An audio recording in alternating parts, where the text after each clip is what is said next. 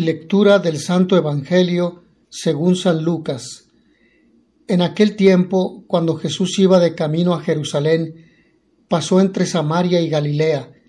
Estaba cerca de un pueblo cuando le salieron al encuentro diez leprosos, los cuales se detuvieron a lo lejos y a gritos le decían Jesús, Maestro, ten compasión de nosotros. Al verlos, Jesús les dijo Vayan a presentarse a los sacerdotes. Mientras iban de camino, quedaron limpios de la lepra. Uno de ellos, al ver que estaba curado, regresó, alabando a Dios en voz alta, se postró a los pies de Jesús y le dio las gracias. Ese era un samaritano. Entonces dijo Jesús, ¿no eran diez los que quedaron limpios? ¿Dónde están los otros nueve? No ha habido nadie fuera de este extranjero que volviera para dar gloria a Dios. Después le dijo al samaritano, Levántate y vete, tu fe te ha salvado. Palabra del Señor. Las palabras de la sabiduría están dirigidas sobre todo a quienes están investidos de autoridad. Ellos serán estrictamente juzgados sobre la forma en que la hayan ejercitado o no al servicio de los demás. Los líderes de las naciones han de saber entrar en la escuela de esta sabiduría y tratar de conformar su actuación con la voluntad divina. Toda legítima autoridad tiene su origen en el Altísimo.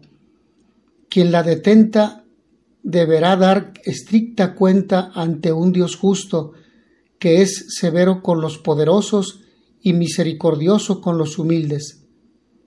La curación de los diez leprosos confirma lo raro que suele ser en las habituales relaciones humanas la gratitud. Y lo mismo podríamos decir respecto al agradecimiento que deberíamos manifestar ante los muchos beneficios divinos.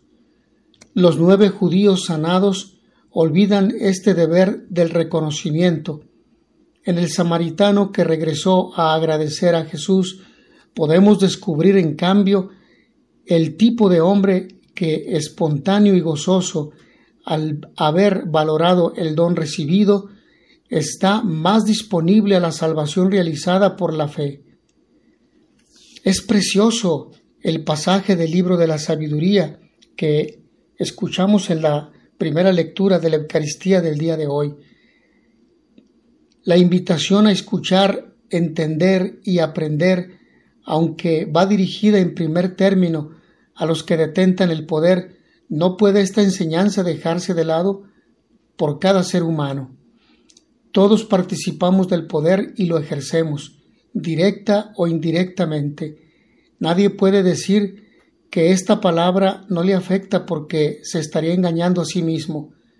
Desde el momento en el que el ser humano es creado por Dios y lo hace a imagen suya, le da la capacidad de regirse y regir a otros, pero no puede hacerse de cualquier manera, sino que ha de aprender y para ello se le indica que escuche, entienda y aprenda, y es necesario hacerlo por ese orden, una escucha que va más allá de oír para poder reconocer visualmente las necesidades de las personas y de la naturaleza, es un clamor silencioso que aparece ante la mirada atenta del que desea realmente escuchar.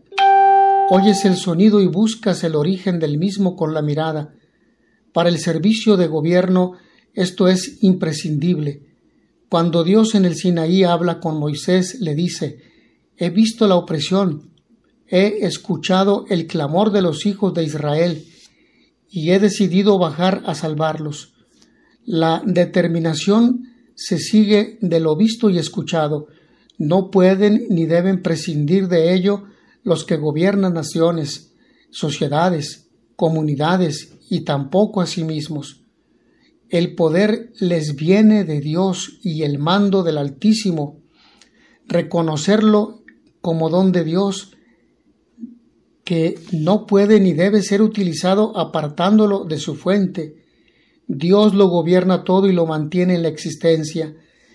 Es una manifestación de su amor providente. Cuando el ejercicio de la autoridad no se entiende así, deriva hacia la dictadura solapada.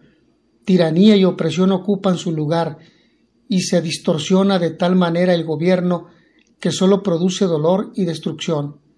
Ansíen, pues, mis palabras, anhélenlas y recibirán instrucción. Señala el texto, Él indagará sus obras y explorará sus intenciones. No se trata de una amenaza, sino de una clarificación que ayuda al ejercicio responsable del servicio de gobierno. La capacidad de reflexión y autocrítica hace posible que se puedan eliminar la tiranía y la opresión. Esto solamente ocurre cuando se tiene conciencia de la procedencia del poder y por lo mismo se reconoce quién es realmente el soberano. Para Israel es Dios, para el cristiano es Dios, pues de él procede todo. Un ejemplo de ello es la petición de Salomón al comienzo de su reinado. No pide poder, dominio, hegemonía sobre los otros pueblos. Pide a Dios la sabiduría para poder gobernar al pueblo de Dios. Lo único que importa es ella, y por eso hay que desearla, ansiarla, como lo más preciado para poder servir rectamente desde la responsabilidad de gobierno. Lo que se dice en el Salmo se corresponde con la función de gobierno, proteger al desvalido y al huérfano, hacer justicia al humilde y al necesitado, defender al pobre y al indigente, liberar de las manos del culpable.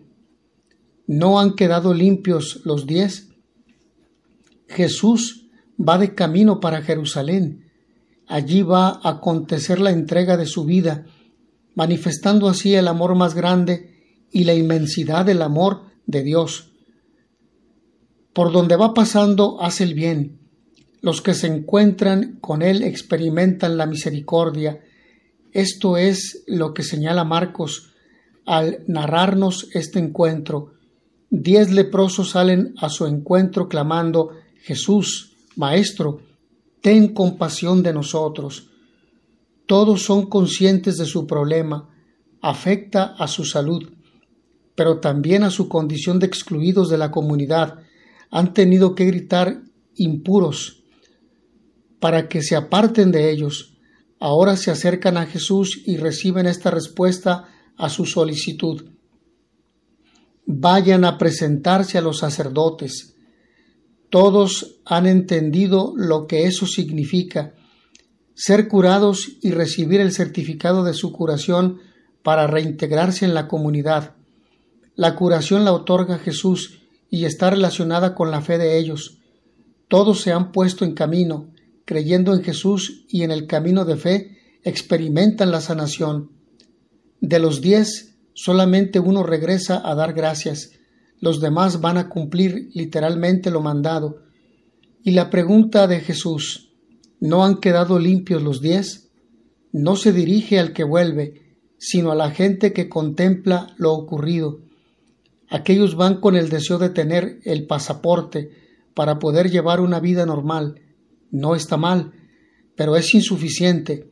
La segunda pregunta, ¿no ha vuelto más que este extranjero para dar gloria a Dios? Revela que hay algo que aquellos olvidan, dar gracias, dar gloria a Dios. La referencia a la condición de extranjero del que ha vuelto pone de manifiesto el descuido de los otros nueve, tan frecuente en la conducta humana, Pedimos siempre con insistencia, pero no somos prontos en agradecer. Los diez han sido curados por la palabra de Jesús, que obra mientras van de camino, pero solamente esta escucha de Jesús, levántate, vete, tu fe te ha salvado. Aquellos preocupados por la legalidad parece que no han sabido reconocer lo que Dios ha hecho por ellos. Una fe formal, que no transforma la vida, el extranjero recibe la enseñanza completa. Su fe le ha salvado, no sólo de la enfermedad, sino que toda su existencia queda afectada por lo ocurrido. Por eso no se le dice te ha curado, sino que se afirma tu fe te ha salvado. ¿Cómo escuchamos nosotros a Jesús? ¿Hasta qué punto somos agradecidos a los dones que Dios nos otorga? Dios nuestro, tú que nunca permites que las puertas del infierno prevalezcan en contra de tu iglesia, cimentada sólidamente en la roca de los apóstoles, concédele por intercesión del Papa San León Magno, a quien hoy celebramos, permanecer firme en la verdad y gozar de una paz estable. Por Jesucristo nuestro Señor. Amén. Mis hermanos, que a todos ustedes el Señor los bendiga y les dé la paz.